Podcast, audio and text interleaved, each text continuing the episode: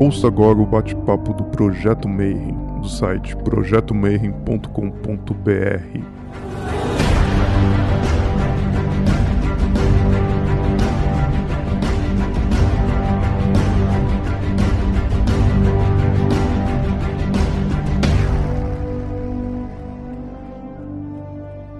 dia para você que é de bom dia, boa noite para você que é de boa noite. Boa tarde se você estiver vendo isso no teu trabalho depois aí no YouTube no futuro. Então, o Rodrigo já deu o toque aqui, por favor, siga o canal, dá um like, toca o sininho e faz essas coisas de youtuber que eu sempre esqueço, que depois eu não vou lembrar de, de pedir. Então você está no bate-papo Mayhem e a gente continua preso em nossas casas, então você que está aí assistindo esse vídeo no futuro, a gente continua em 2020, todo mundo preso e todo mundo se falando aqui nessas videoaulas, né? E a gente segue firme e forte essa entrevista de número 80, 80 e pouquinhos, entrevistando a galera que manja do assunto de música, de hermetismo, de umbanda, de magia, telema, tudo mais que você imaginar. Hoje a gente vai falar de um assunto muito, muito, muito importante, que é música e magia, porque tipo, música é magia e magia é música. Então, todo mundo sabe a importância que a gente tem de uma trilha sonora, de, uma, de um som, de a música por trás do ritual, de tudo. E aí eu convidei um amigo meu que é maestro, desde que eu conheci ele, ele já era, já trabalhava com isso, já amava música. Ele foi, acho que, um dos primeiros alunos que fez meu curso. Eu, eu vi uma foto dele outro dia, faz mais de 10, 12 anos. E ele continuou firme nesse. Ele tem uma vocação maravilhosa. Vocês vão ver como o olho dele brilha quando ele fala de música, né? Então, meu irmãozão, Akira Yashiro, seja muito bem-vindo, brother. Olá, muito boa noite para quem está ao vivo, bom dia, boa tarde para quem vai isso posteriormente. Muito obrigado, Marcelo, pelo convite em participar aqui dessa série de entrevistas. Eu dei uma olhada, inclusive eu vejo suas chamadas, né, sua divulgação nas redes sociais de todas essas entrevistas com pessoas tão interessantes aí compartilhando uma parte do seu conhecimento e sem dúvida é muita muita honra para mim poder participar aí como entrevistado dessa iniciativa sua, dessa iniciativa do Projeto Mayhem. Também fui atrás de algum histórico da nossa relação e achei lá e-mail, na verdade, de 2011. Então não, não fez 10 anos ainda, tá quase fazendo 10 anos, mas lá em 2011 que a gente fez, participei aí dos seus primeiros cursos. Não sei, eu espero que eles continuem, logicamente não agora, né, em função da pandemia, mas espero que eles continuem aí tendo bastante êxito, assim como participei lá em 2011. Bom, e a primeira pergunta, antes de você começar a fazer uma apresentação e tal, é para você falar um pouquinho mais da tua vida para o pessoal, porque como a gente trabalha muito com verdadeira vontade, fica falando pro pessoal assim, poxa, vocês têm que seguir o que vocês amam e tal. Então, minha primeira pergunta para todos os convidados é: o que é que te levou para a música? Como é que foi a tua jornada até você chegar a ser maestro?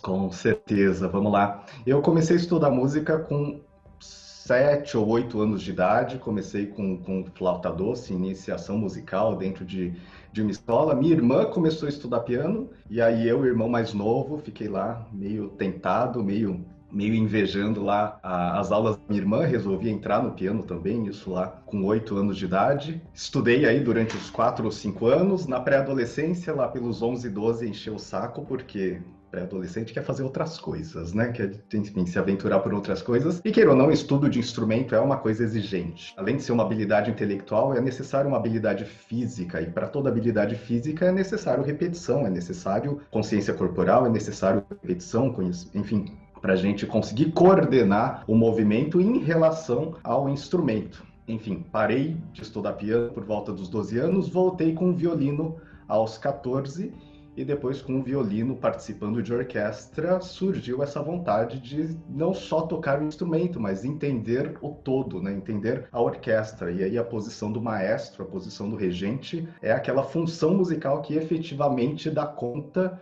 de ter o conhecimento de tudo que está acontecendo musicalmente falando dentro de uma orquestra, dentro de um coro, dentro de um grupo como um todo. Depois eu, eu fiz vestibular e daí fiz a minha graduação na Universidade Estadual de Campinas em música.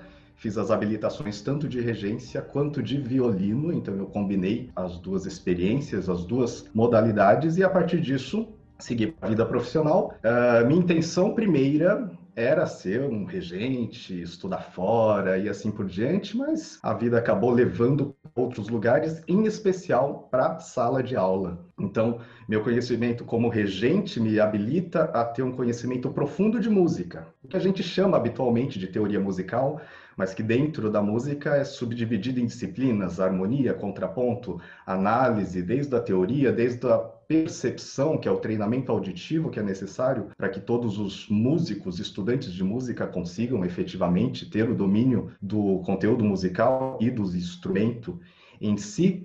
Então, já acredito aí, pelo menos uns 10 anos, eu trabalho mais em sala de aula, ensinando música e conduzindo grupos de estudantes, preparando esses alunos, esses estudantes, para efetivamente participarem de orquestras mais robustas, para orquestras semiprofissionais e profissionais, que ainda são poucas no Brasil, mas existem e, é, e muitas vezes né, é a aspiração de muitos estudantes de música nesse sentido. Tem um outro público que são uh, músicos que tocam em igreja, que músicos que tocam em casamento e tudo mais, mas sem dúvida o conhecimento musical mais profundo os habilita ter um domínio do instrumento, ter um domínio daquela música que eles utilizam nos seus ritos religiosos, enfim, de uma maneira um pouco mais intensa. Então, hoje eu sou professor de música de disciplinas teóricas, de disciplinas práticas, de orquestra, de coro, no polo do Conservatório de Tatuí, em São José do Rio Pardo.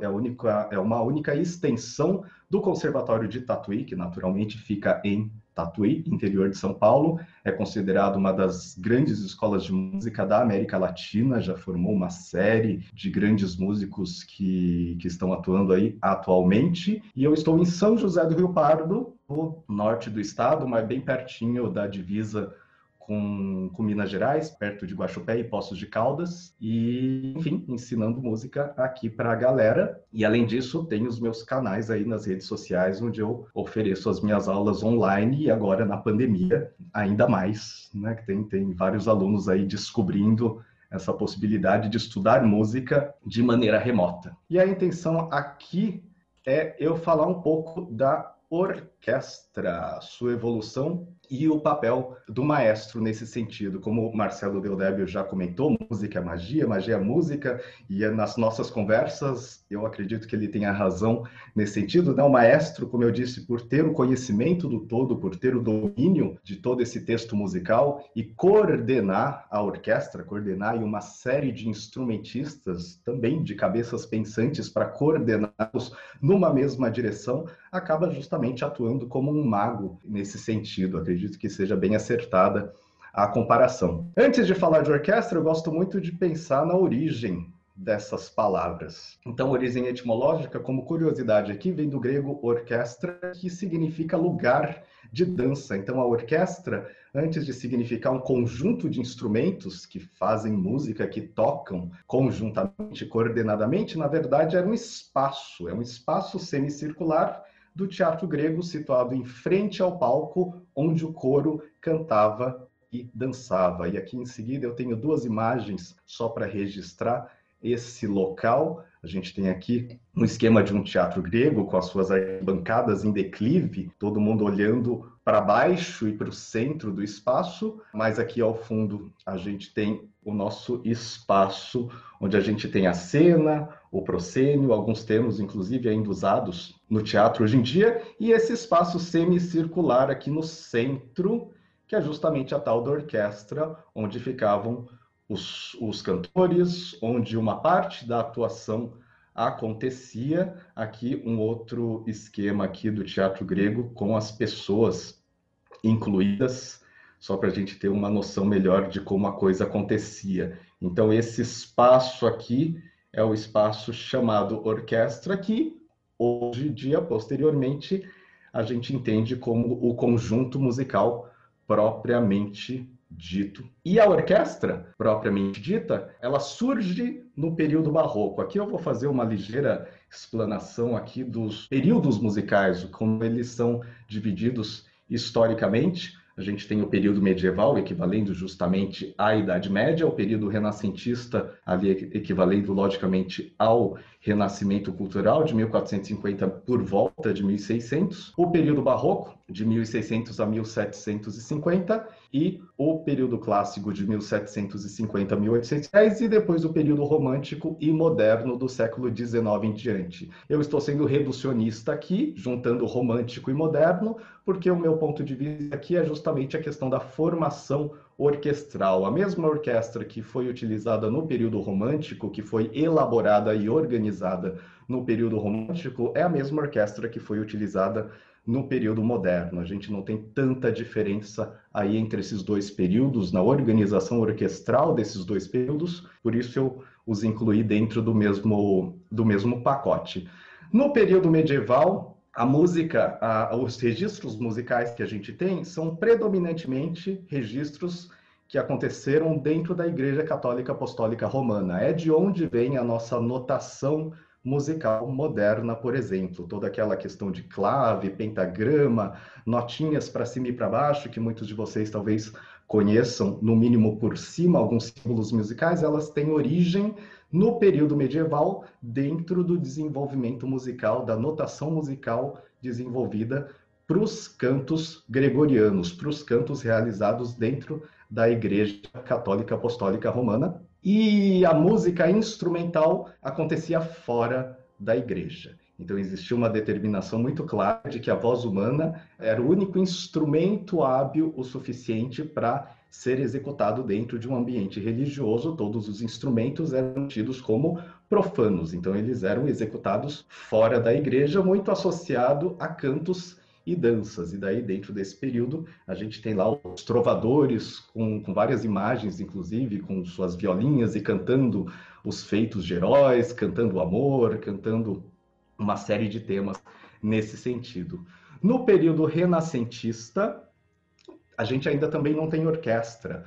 A música vocal ainda dita a maior parte das construções musicais, então é o texto, é a poesia que guia essa construção musical e os instrumentos entram para apoiar o canto ou, em algumas situações, para substituir esse canto. Então, no período renascentista, a gente ainda não tem um grupo instrumental propriamente dito.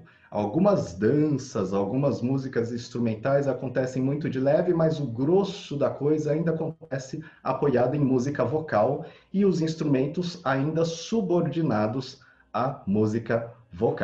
O desenvolvimento orquestral propriamente dito, ele vai acontecer a partir do período barroco, a partir de 1600 e segue numa evolução que é a que eu vou desenhar aqui para vocês da forma um tanto mais acessível, tendo entendimento aí de que nem todo mundo que vai nos assistir e que está nos acompanhando é músico e tem o conhecimento específico dessa disciplina. Então eu vou demonstrar aqui como que a orquestra se forma a partir do período barroco, a partir de por volta de 1600 e segue na sua evolução ao longo aí desses quatro séculos de desenvolvimento. Então, a orquestra do período barroco, a gente tem essas características. Ela é fundamentada principalmente nos instrumentos de cordas. Primeiro, na família das violas, em seguida, na família dos violinos. Família dos violinos é a que perdura até hoje. Então, todo mundo deve conhecer o violino, a viola, o violoncelo, o contrabaixo,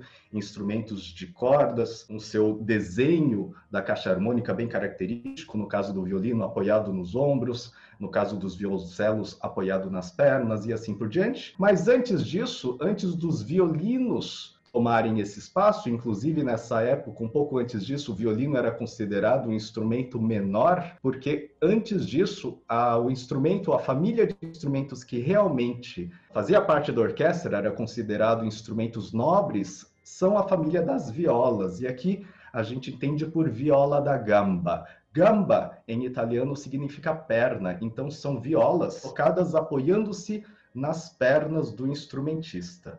Daqui a pouco eu vou ter duas imagens para diferenciar essas duas famílias, mas só para a gente saber, a família das violas, elas são apoiadas nas pernas, então tinha desde a viola soprano, menorzinha, executando sons mais agudos, até a viola da gamba baixo, que era logicamente maior, soltando notas mais graves, todas elas apoiadas nas pernas e tendo as suas cordas acionadas por um arco. E esse arco, que também da mesma maneira funciona na família dos violinos, é sempre feito de crina de cavalo. Isso modernamente ainda é feito de crina de cavalo. São as cerdas dessa crina que fazem com que as cordas do instrumento entrem em vibração e essa vibração é amplificada pela caixa harmônica do instrumento. Então, ela é fundamentada nos instrumentos de cordas e os instrumentos de sopro e de percussão são ocasionais. Então, dependendo da demanda ou dependendo da necessidade, o compositor coloca, complementa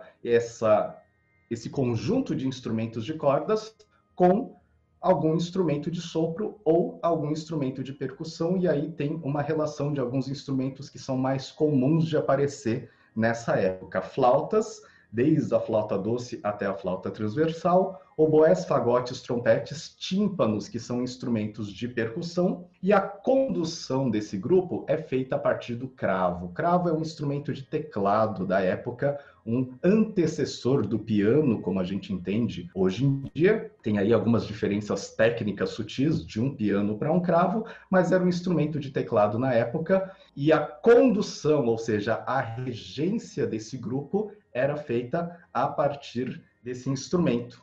Então não existia a figura do maestro propriamente dito. Então era um, dos, um músico, em geral o próprio compositor, que a partir desse instrumento chamado cravo conduzia o conjunto. Então aqui a gente tem uma imagem da família das violas. Então vocês podem perceber que tem a viola desde a viola soprano menorzinha até a viola baixo, passando pela contralto, pela tenor e chegando na baixo, que é essa viola maior, todas elas tocadas apoiada nas pernas, também chamadas então de violas da gamba. Viola da gamba, viola da gamba, viola apoiada nas pernas, que depois, ao longo do tempo, foi substituída pela família dos violinos. Aqui numa foto um pouco mais moderna, mas só para registrar, esses são os instrumentos que a gente tem na orquestra hoje em dia: violinos, violas um pouquinho maiores, os violoncelos e o contrabaixo. Aqui. Os violinos, as violas, os violoncelos e o contrabaixo. Essa é a família dos violinos que perdura na orquestra, é a base da formação orquestral até os dias de hoje. Nessa próxima imagem, a gente tem um esquema de como essa orquestra barroca funciona.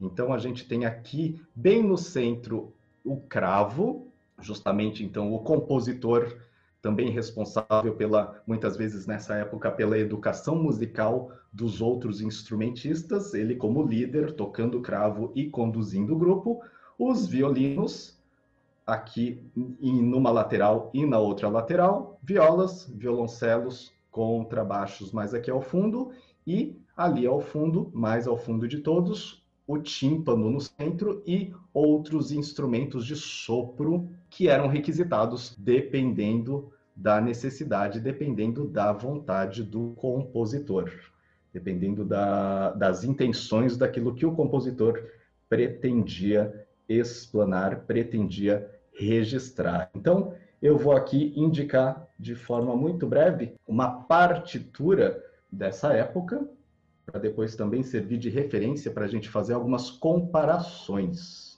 Então, quando eu digo uma partitura da época, não uma partitura literalmente do período barroco, manuscrita, aquela já está devidamente editada e digitalizada. Para quem não está acostumado, essa é uma partitura de regente, onde cada uma dessas linhas aqui, cada um desses pentagramas, aqui um pentagrama num conjunto de cinco linhas paralelas, tá bom, pessoal? Não o pentagrama como a gente está acostumado em outros contextos. Aqui, cada um desses pentagramas é um instrumento musical, e só como registro, aqui, três trompetes, o tímpano, que, que é o instrumento de percussão, dois oboés e o conjunto de cordas. Primeiro violino, segundo violino, viola e o contínuo, que são as cordas graves, e o tal do cravo, que também vai ser utilizado para para o acompanhamento dessa, desse conjunto. Então, vocês podem imaginar que é uma orquestra bastante pequena, novamente, reforçando a fundamentação nos instrumentos de corda que estão aqui embaixo da partitura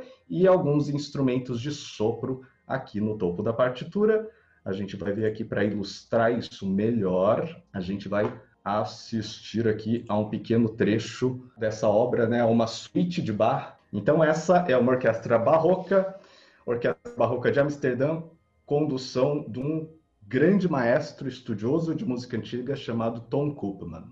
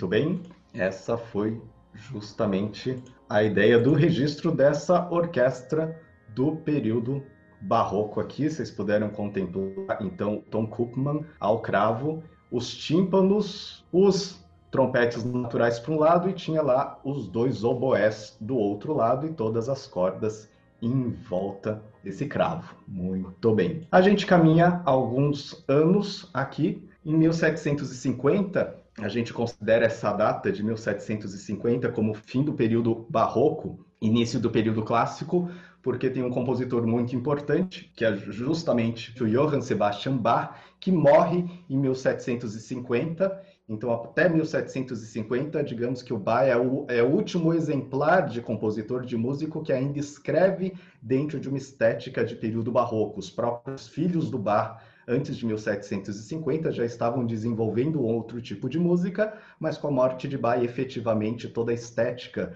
do período barroco, musicalmente falando, ele se encerra. E aí a gente entra nesse período clássico, pegando aí esses por volta de 60 anos, de 1750 a 1810, onde a gente tem na formação orquestral a integração total dos instrumentos de sopro e percussão. Então agora esses instrumentos, eles não são mais opcionais, não são ocasionais. Os compositores eles passam a integrar esses instrumentos de sopro e de percussão na orquestra de maneira quase que obrigatória.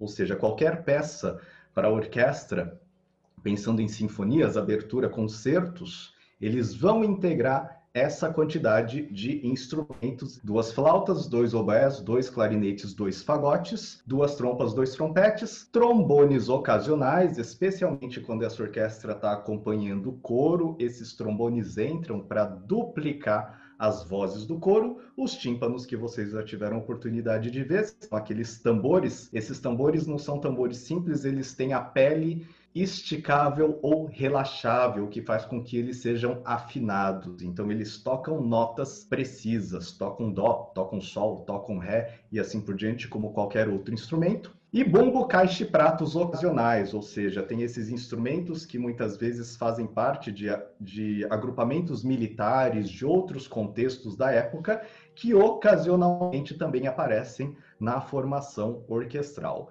E aí uma informação importante aí ao fim, que o regente começa a se emancipar do instrumento. É justamente nesse período que o maestro, como compositor também muitas vezes, ele deixa de tocar um instrumento e passa a simplesmente conduzir o grupo a partir de um código gestual que foi se moldando, foi se construindo ao longo dos séculos, mas ele deixa de tocar um instrumento simplesmente para ouvir o conjunto e dar as instruções necessárias para que esse conjunto se organize da maneira mais adequada. Algumas informações que a gente vai ver daqui a pouquinho em relação ao papel do regente. Aqui uma figura, uma foto indicando os instrumentos de sopro, conhecidos como instrumentos da família das madeiras, flautas transversais, oboés, e na fileira de trás um clarinete no cantinho esquerdo e dois fagotes. Esses são instrumentos de sopro da família das madeiras, justamente porque ou eles são ou eles eram feitos de madeira. E aqui em seguida, uma imagem, também um esqueminha de como essa orquestra clássica funciona, ela agora um pouco maior, com os primeiros e segundos violinos, as violas, os violoncelos e os contrabaixos, todos aqui formando um arco mais à frente do conjunto, os instrumentos da família das madeiras mais ali centralizadas ao fundo, as flautas, os oboés, os clarinetes e os fagotes, trompetes e trompas de um lado e do outro e os tímpanos ao fundo. E aqui novamente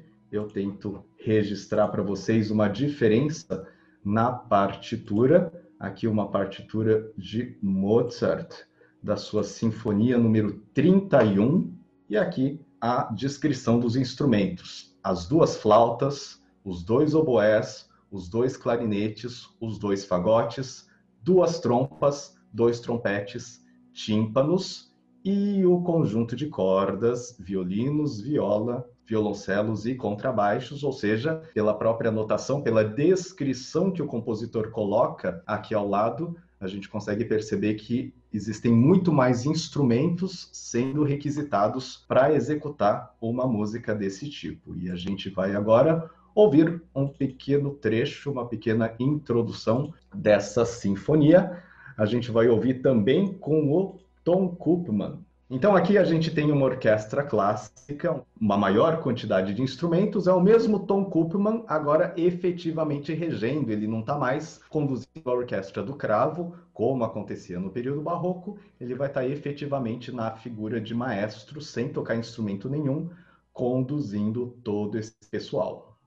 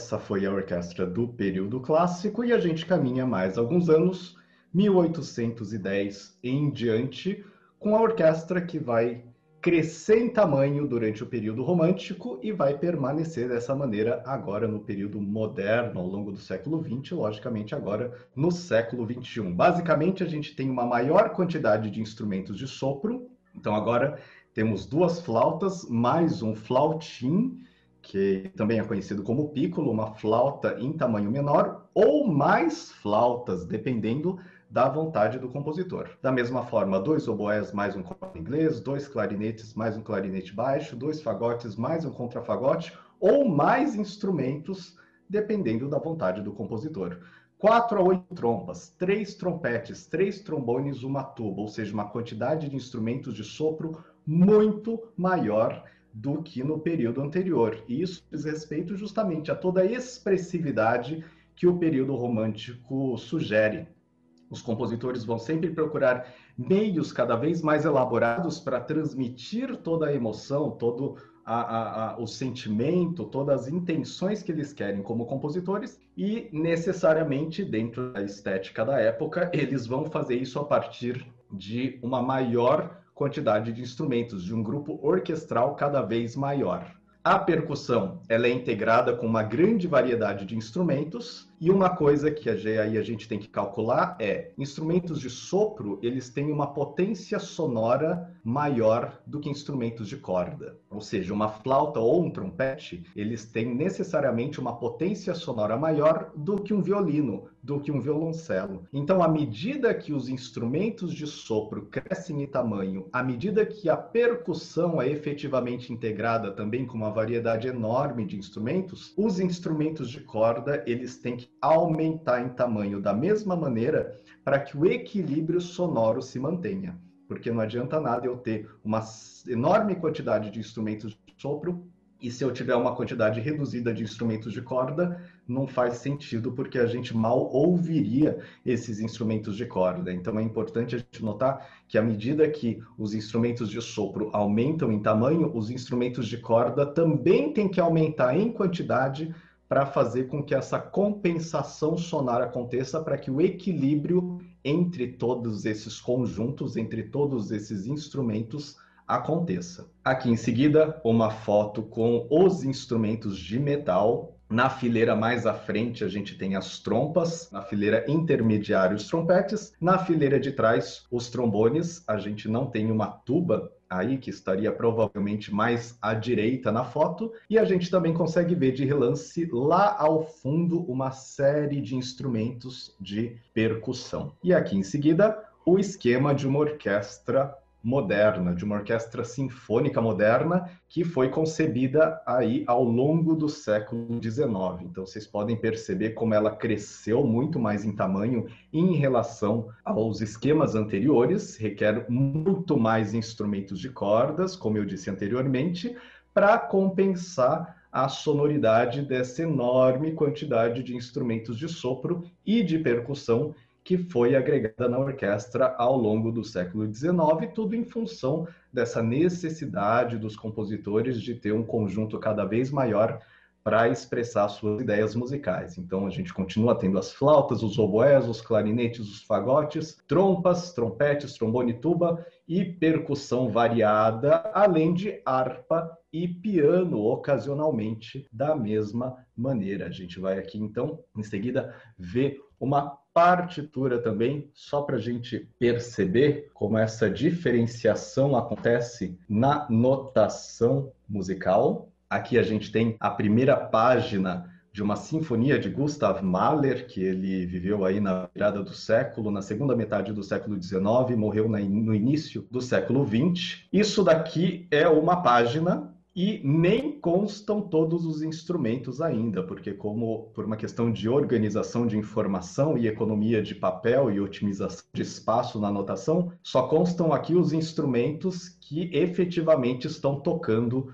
no início da sinfonia, mas a gente consegue perceber já que a quantidade de instrumentos é muito maior. Duas flautas, o pícolo, o oboé, o corno inglês, um clarinete, dois clarinetes, o clarinete baixo, dois fagotes, uma série de violinos aqui divididos, sem contar todos os instrumentos de metal que não estão contemplados aqui nessa página, mas que estão presentes mais à frente na sinfonia. Uma outra coisa que eu queria destacar aqui nessas notações a evolução da notação. Isso é uma, uma informação muito importante para um maestro, para ele lidar com o equilíbrio sonoro e com o controle de andamento posterior. Vou voltar aqui para a primeira partitura lá do bar da suíte número 3. Percebam que eu tenho só as notas. Aqui em cima está escrito Overture, que significa abertura. Eu não tenho uma indicação de andamento clara, ou seja, eu não sei ao certo qual é o andamento que isso deve ter. Isso, lógico, é resgatado a partir de uma série de estudos que foram feitos, uma série de tratados musicais e que os musicólogos pesquisaram e chegaram naquele andamento, naquela velocidade que muito possivelmente o Bach imprimia nessa música. Mas aqui, além dessa indicação de abertura, eu tenho somente as notas. Eu não tenho nenhuma pista de como a, o equilíbrio sonoro deve ser realizado dentro desse contexto, em especial por quê? Porque o Bach, como compositor, ele era o responsável pela execução dessa música. Então, não existia uma preocupação nessa época, uma preocupação do próprio Bach, de ser tão preciso e tão específico, porque afinal ele mesmo era encarregado de executar essa música. Na partitura posterior, que é do Mozart, agora a gente tem uma indicação aqui, Allegro assai. Allegro significa alegre em italiano, mas no contexto musical a gente entende como rápido. Assai é muito, então ele quer isso muito rápido. Ótimo, para o regente já é uma enorme pista de qual é o andamento que o Mozart está elaborando, está concebendo para essa música. Além disso, eu tenho indicações precisas de equilíbrio sonoro. Tem esse F aqui embaixo de algumas notas, que significa justamente forte, do italiano forte. E aqui tem um P do italiano piano, que significa suave, significa fraco. Então, opa, aqui a gente tem pistas um pouco mais claras de quais são os equilíbrios e os contrastes de volume sonoro que o Mozart está querendo. Em seguida, uma partitura bem mais recente, e o mais recente aqui a gente está falando de mais de 100 anos de idade, mas a gente tem aqui uma informação muito clara: langsam, schleppend wie ein Naturlaut. Langsam em alemão é lento, schleppend, arrastado, wie ein Naturlaut, como o som da natureza. Ou seja, o Mahler por estar em outra época, por também ser regente, um regente muito famoso na época, ele prefere deixar essa informação muito precisa para aqueles que vão executar essa música posteriormente. Aqui uma segunda informação, pilmoço, muito movido, ou seja, num andamento um pouco mais movimentado, um pouco mais rápido. Além disso, indicações muito precisas de equilíbrio sonoro, ó, PP, que significa no italiano pianissimo, ou seja, muito suave, muito fraco, diferente desse P aqui, que é só fraco. Aqui a gente tem um din, que significa diminuindo, significa reduz a quantidade de som, reduz o volume sonoro. Nos instrumentos de corda aqui embaixo, a gente tem sempre PPP.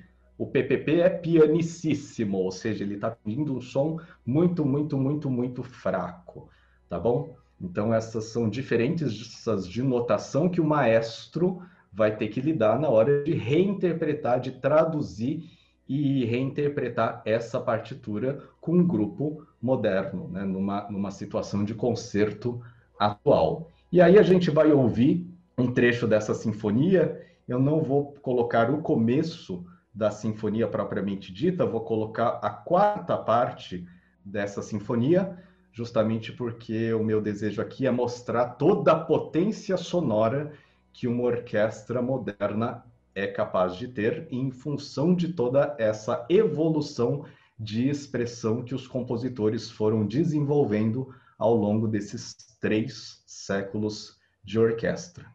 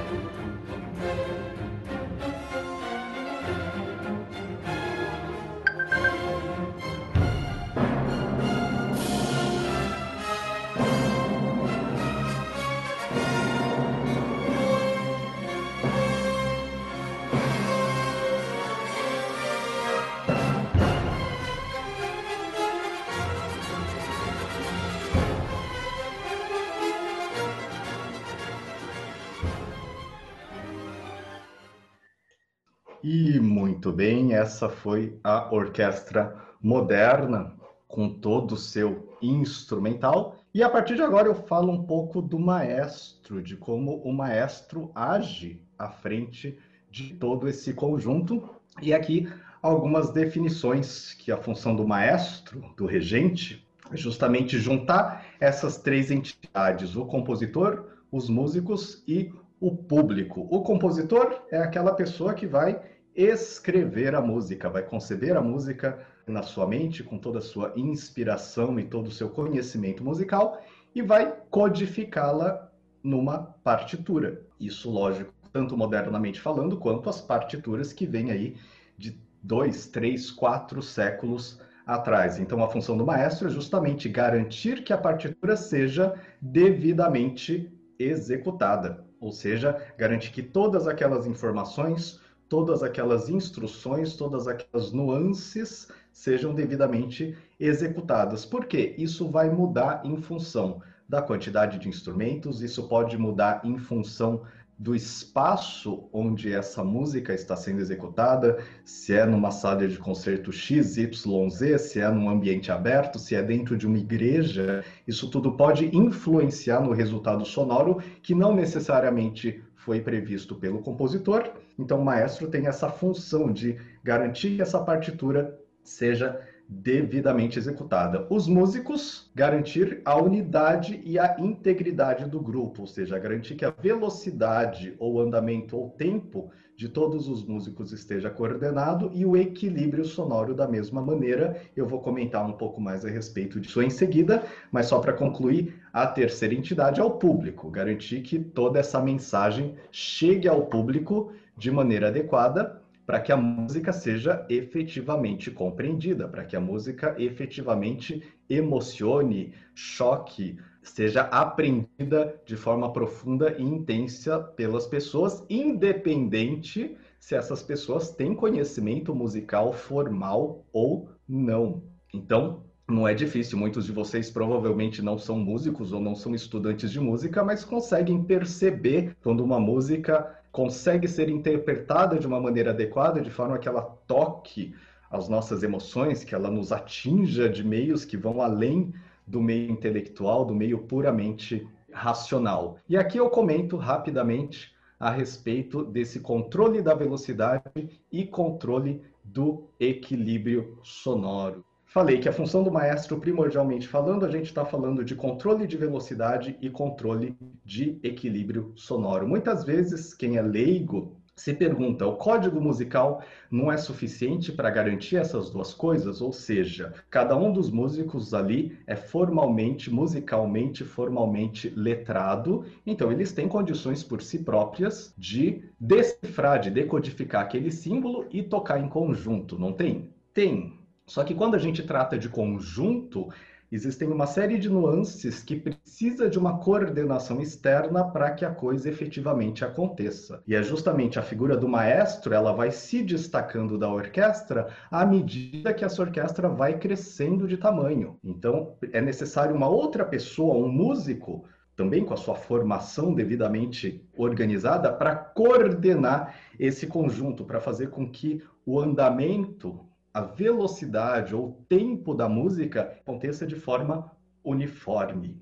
E para isso, com certeza vocês já viram os maestros balançando os braços, talvez a olhos leigos de forma aleatória, mas não existe uma codificação muito precisa e universalizada de que tipo de gestos o maestro tem que fazer para coordenar esse conjunto para garantir que todos os músicos toquem as notas dentro de um ritmo, dentro de um andamento pré-estabelecido. E a outra questão é o equilíbrio sonoro. Então vocês podem argumentar, ou qualquer leigo também muitas vezes argumenta, mas na partitura não está escrito então que a flauta tem que tocar fraco, que o violino tem que tocar forte, que o outro instrumento e assim por diante, o maestro, o, o, o compositor não deu essas indicações? Sim e não. Então, como eu demonstrei para vocês, em partituras mais antigas, essas informações muitas vezes não aparecem. Então, fica a cargo do maestro decidir qual é a cor do conjunto que ele quer, qual é o som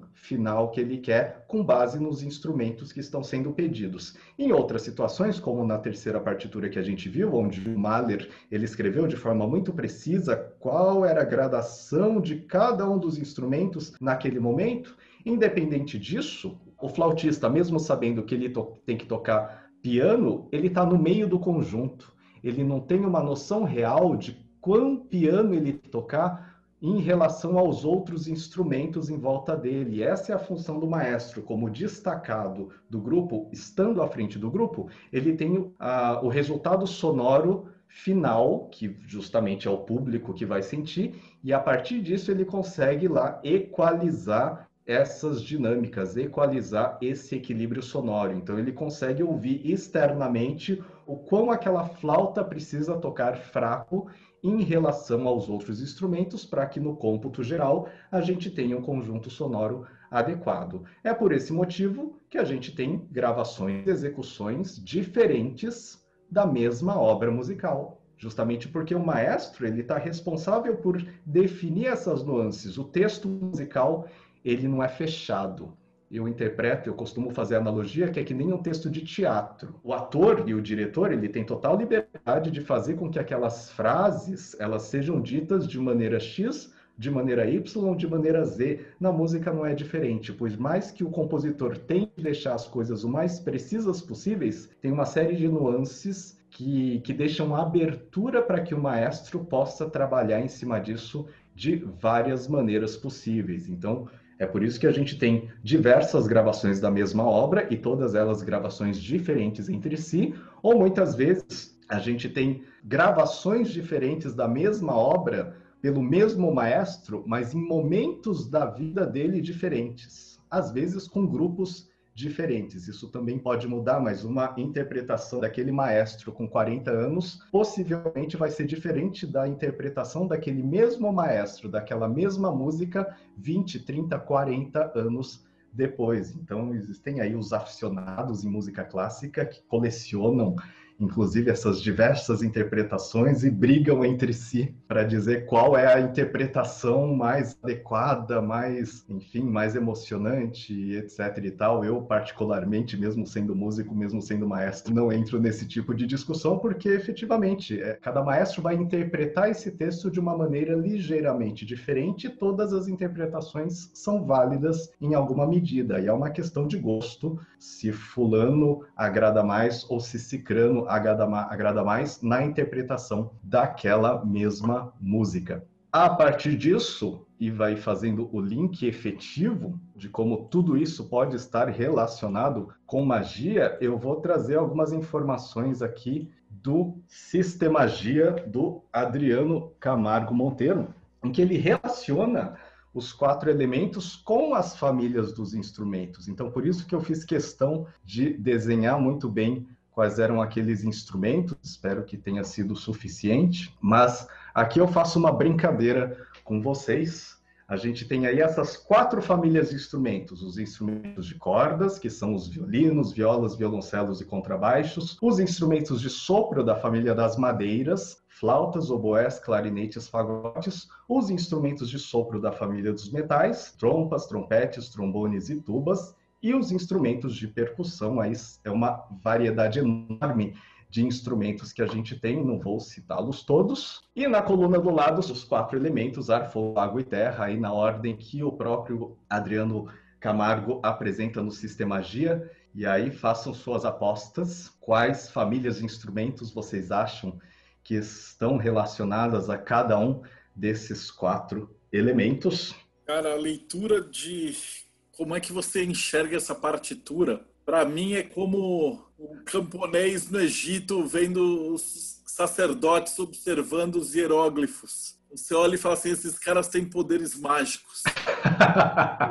você consegue enxergar aquele monte de bolinha e tracinho e na sua cabeça já tem a música pronta. E na minha cabeça é um monte de bolinha e tracinho. Pode parecer coisa de outro mundo, mas uh, eu tenho uma escola de música e a minha escola se chama justamente dorremização. É, vem de alfabetização. Alfabeto, alfabetização, dormi, dorremização. Ou seja, esses símbolos são códigos são símbolos, justamente com um determinado significado. Então, eu defendo que aprender japonês por exemplo, que usa um outro alfabeto diferente do nosso ocidental, aprender russo, que usa um outro alfabeto diferente do nosso ocidental, é equivalente a aprender música. É simplesmente aprender outros símbolos e entender como é que aquele símbolo se transforma em som, né? Porque é, é isso que a gente faz quando é alfabetizado. A gente vê um símbolo e entende que aquele símbolo representa o som A, um som e, um som I. E aí dois, junta dois símbolos, um B com A, junta o som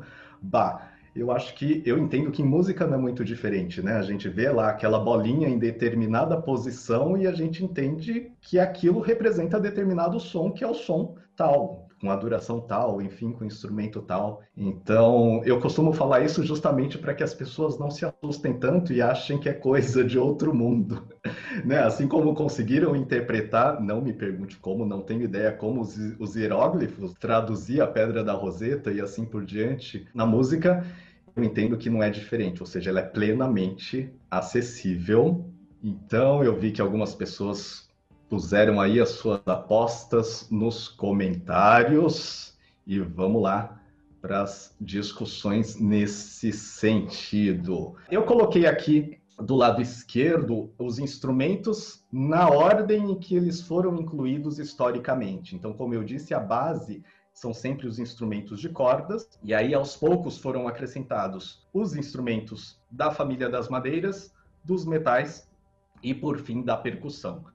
Aqui, do lado direito, eu coloquei simplesmente a ordem que o Adriano Camargo comenta no livro dele, e a gente segue aqui com a solução que ele apresenta e que eu, pela minha experiência, concordo.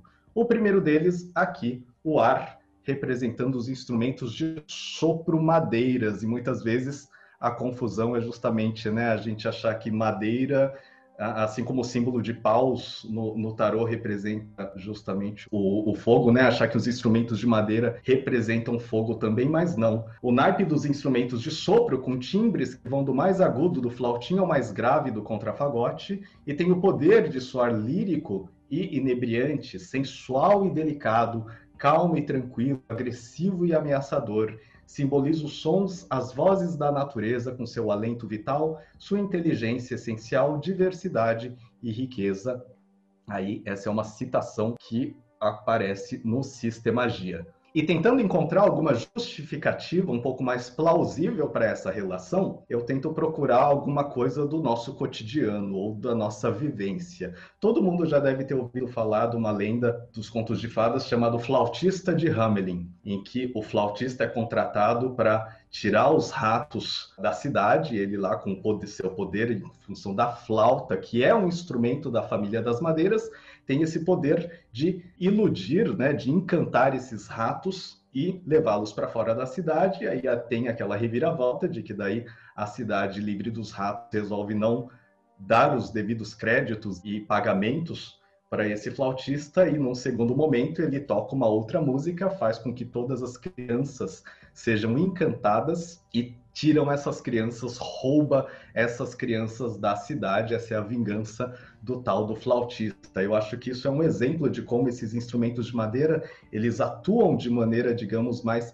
racional. Eles atuam nesse campo do ar, que é justamente o que o Adriano coloca. E eu vou um pouco mais além aqui, é por minha conta essa relação subdivisão. Então a gente sabe que, que é tudo organizado em fractal, então, a gente pode, dentro desses instrumentos de madeira, de repente supor, elaborar, e aqui é uma proposta minha, de como cada um desses instrumentos estaria relacionado aos outros elementos. Então, a grosso modo, a gente tem os instrumentos organizados aí do mais agudo para o mais grave, flauta, oboé, clarinete, fagote. Flauta eu associo com fogo, instrumento mais agudo, e geralmente, pela minha experiência, flautistas, eles têm esse ímpeto, eles têm aí essa, essa coisa de sol, essa coisa meio leonina, essa coisa meio de exibicionismo, isso é natural dos flautistas, ou pelo menos da maioria deles. No caso dos oboístas, eu estou aí associando ao ar porque oboístas são um pouco mais meticulosos. O oboé trabalha com uma palheta especial chamada de palheta dupla, que é feita com uma cana específica plantada no local específico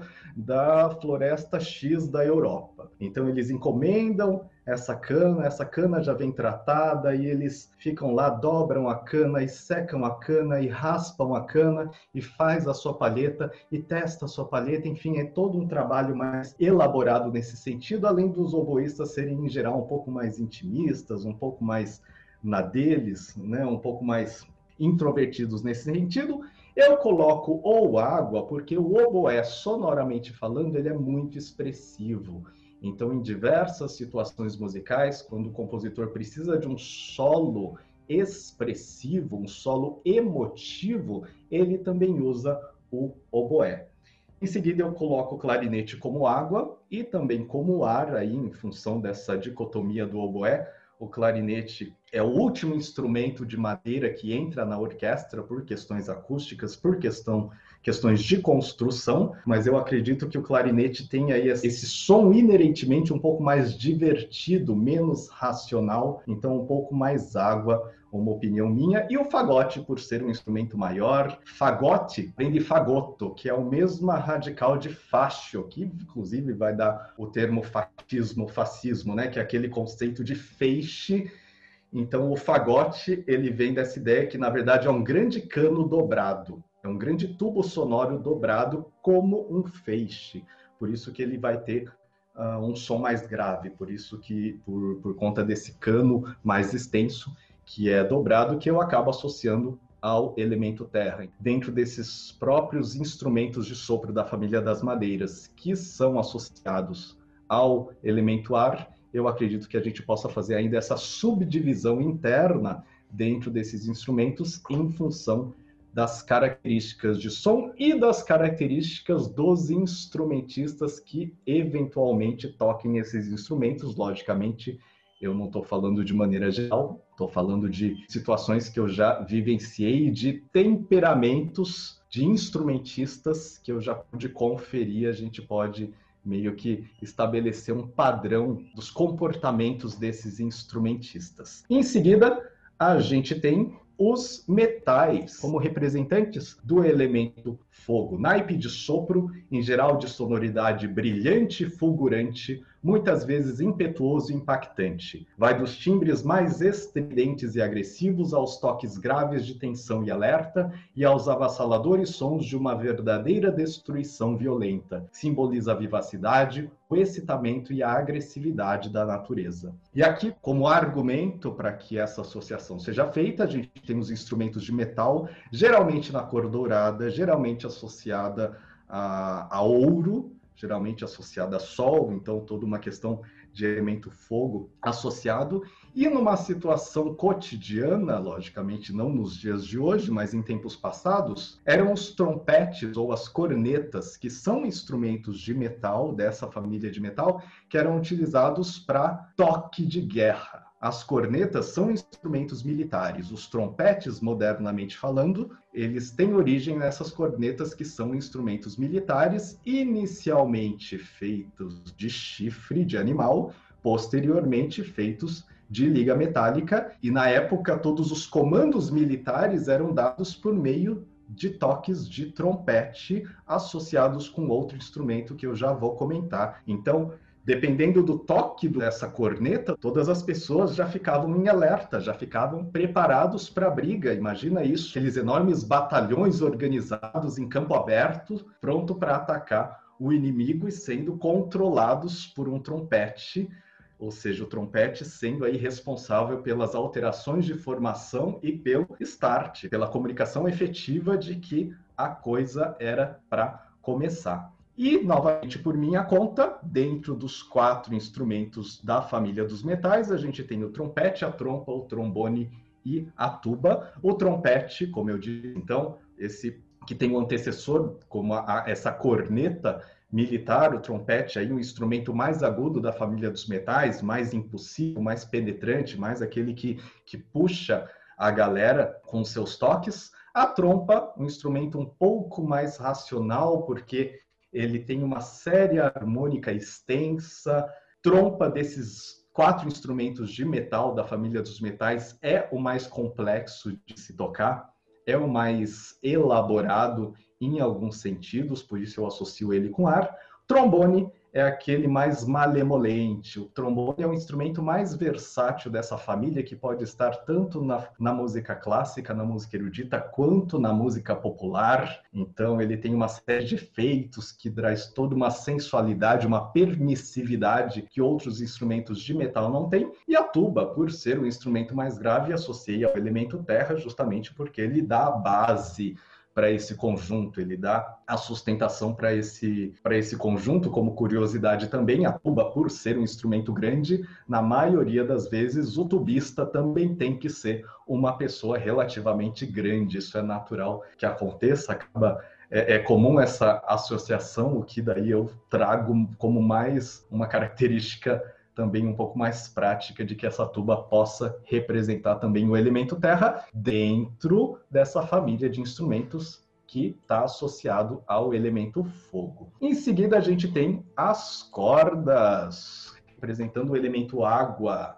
E o Monteiro nos diz: o naipe mais extenso da orquestra, a base e a sustentação orquestral para todos os outros instrumentos e vozes solistas. Pode exprimir suavidade e delicadeza, fluidez, bem como austeridade e agressividade. Simboliza o poder de expansão que flui e envolve todos os seres imersos em suas ondas e profundezas cheias de vida e emoção.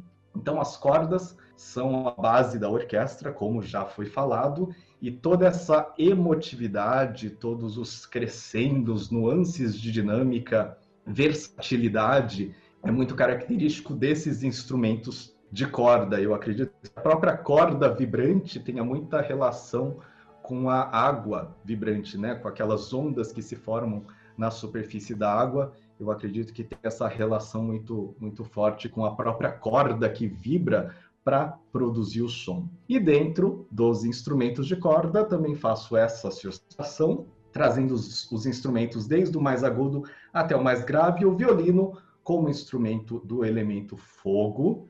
Justamente o violino é o instrumento mais agudo, ele chama mais atenção naturalmente.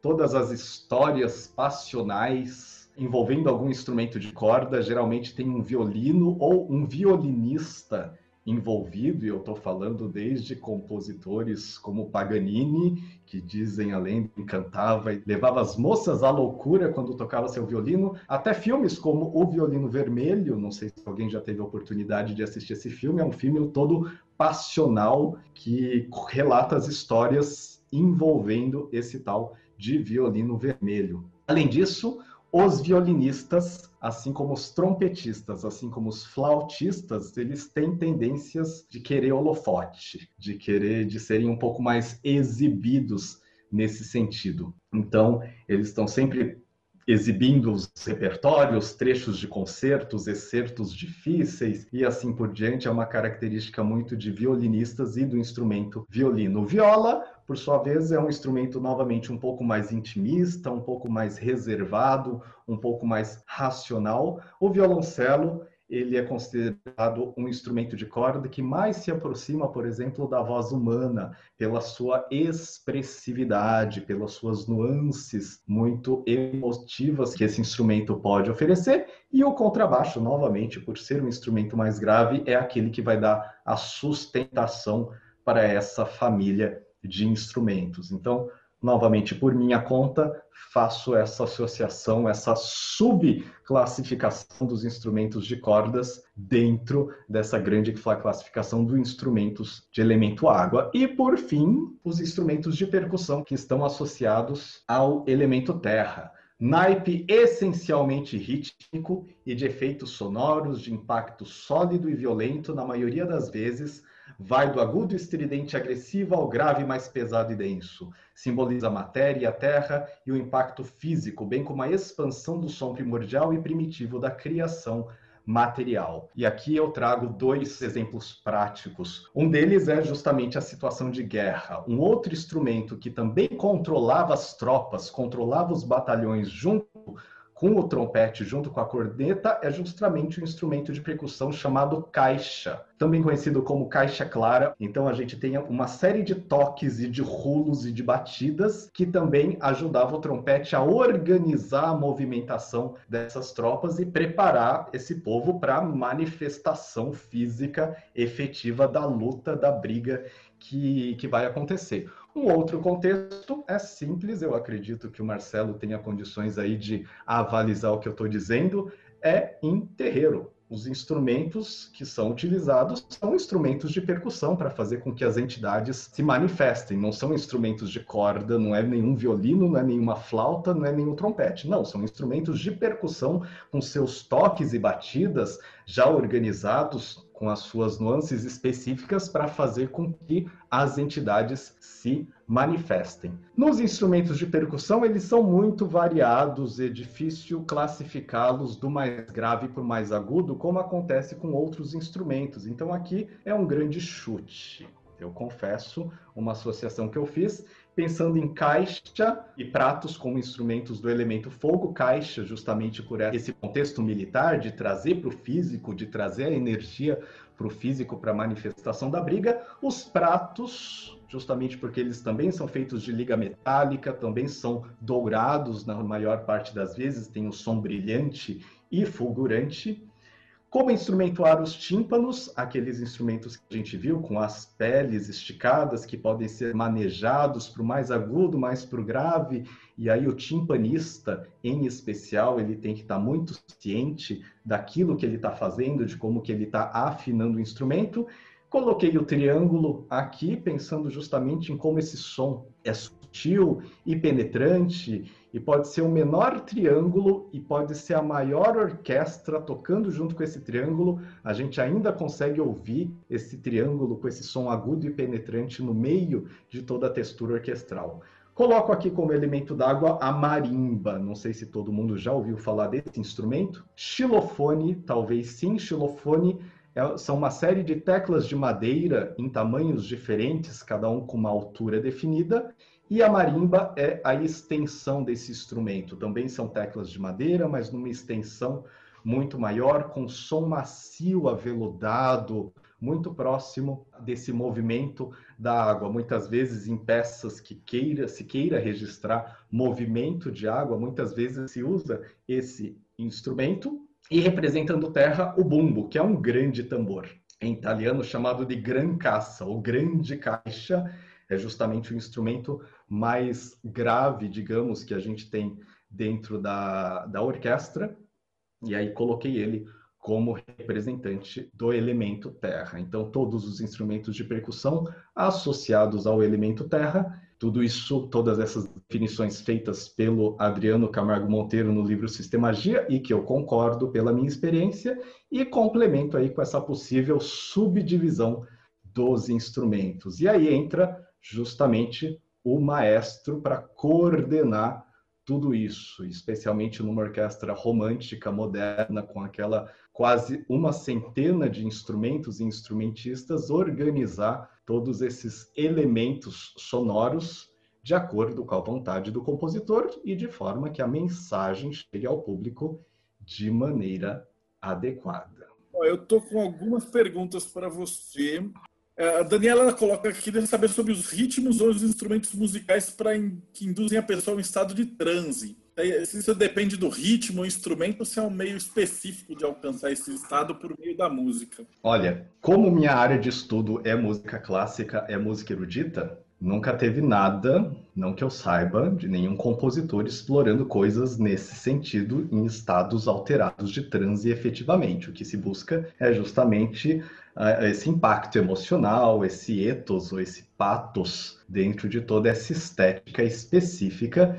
Então, eu particularmente nunca vi nenhum compositor propondo algo nesse sentido. O que existe é um gênero de música chamada música minimalista, um grande compositor do qual eu sou muito fã, ainda vivo, é o Philip Glass. Ele é bastante conhecido por trilhas sonoras que ele regularmente escreve, já recebeu indicações a prêmios por conta disso tem ascendência judia, mas é, mas é budista, então ele tem muito contato com religiões orientais, com mantras e assim por diante. E ele coloca na sua autobiografia que ele constrói a sua música como uma grande recitação de mantra, né, em função da repetição dos mesmos elementos, da repetição das mesmas informações justamente para induzir a pessoa não mais a uma percepção intelectual ou simplesmente emocional da música, mas uma percepção talvez um pouco mais profunda que uma recitação de mantra pode oferecer. Então, fica aí como, como curiosidade para quem quiser procurar alguma coisa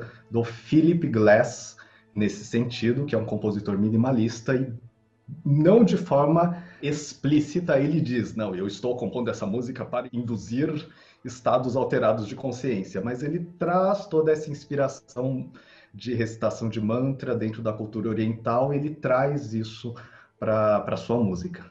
Tem uma outra pergunta aqui do Rodrigo. Ele, é, essa organização da orquestra no barroco, ela também ocorria no barroco mineiro? Aí a gente tem uma questão de terminologia, porque o barroco mineiro, na verdade, não é tão barroco ele é pré-clássico. Então a orquestra do barroco mineiro não é tão barroco, ele já tem algumas características pré-clássicas, então eu diria que ele está no meio termo entre a orquestra do período barroco e a orquestra do período clássico que eu defini aqui na, na apresentação. Sempre considerando que Estando no Brasil, nesse período, os compositores estão trabalhando com aquilo que está disponível. Né? Então, é diferente da Europa, em que as coisas estavam efetivamente um pouco mais organizadas nesse sentido. Aqui no Brasil, nesse período, as músicas estão sendo elaboradas dentro de um contexto religioso, é música especificamente, na maioria das vezes, dedicada para os ritos católicos e sendo organizados com os instrumentos que existem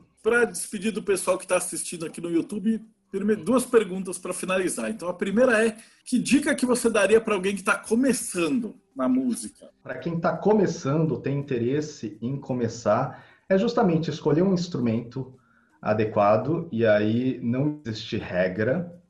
Esse instrumento ele diz respeito a características pessoais, a experiências anteriores, marcas kármicas, enfim o que for mais evidente nesse sentido, e ouvir. Então, muitas vezes, quem estuda música, muitas vezes deixa de ouvir porque passa só a praticar. E o ouvir é parte integrante desse processo. Então, para quem está começando, é escolha um instrumento, procure um professor adequado, Hoje em dia tem aplicativo, tem cursos gravados, é, eles ajudam até determinado ponto. O mais indicado é ter um professor específico para dar orientações específicas e ouvir muita música. E a mais importante de todas, que é o cara que já acompanhou você até aqui, como é que a gente te acha? Muito bem, quem quiser me acompanhar, o meu nome aqui nas redes sociais é Akira Professor.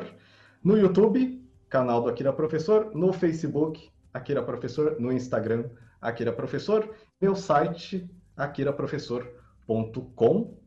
Então vocês podem me acompanhar nessas redes. Minha base é o YouTube, onde eu tenho vídeos a respeito de música e, em especial, um programa de apreciação musical que é o Em Forma de Pera, Descomplicando a Música Clássica, que vai ao ar toda quarta-feira às 20 horas. Então, ou eu sempre comento de algum repertório, falando de instrumento, falando de compositor, falando da época em específico, falando de características da música que permitam uma interpretação ou uma, uma decodificação, uma apreensão dessa música um pouco mais profunda. E também faço algumas entrevistas, geralmente uma vez por mês. Eu convido algum músico para falar de algum tipo de pesquisa, algum tipo de obra e, lógico, para a gente ouvir muita música sendo executada. E aí, como todo bom professor, eu deixo uma tarefa para todos, que é procurar ou ouvir essa peça aqui de um compositor inglês chamado Benjamin Britten, que se chama Guia da Orquestra para a Juventude. Tem essa referência aqui no YouTube, mas vocês podem procurar por essa peça também no campo de busca. E essa peça, esse compositor é muito didático, justamente porque a intenção dele é mostrar cada um dos instrumentos da orquestra. Então ele pega uma melodia de um compositor também inglês do período barroco chamado Henry Purcell, pega essa melodia, toma essa melodia emprestada e faz uma série de variações mostrando o uso de cada um dos instrumentos da orquestra. Então é uma grande aula para quem não conhece os instrumentos, para quem não está familiarizado com esses diferentes instrumentos, o Benjamin Britten oferece nesse Guia da Orquestra para a Juventude um beabá de como cada um desses instrumentos se comporta dentro da orquestra. Akira, muito, muito agradecido. Se você que acompanhou a gente, não esquece de dar o like, apertar os botões, seguir o canal para mais. E aproveitando, Pega as dicas que a Akira colocou, que estão aqui na, na descrição do vídeo, e a gente se vê no próximo bate-papo meia.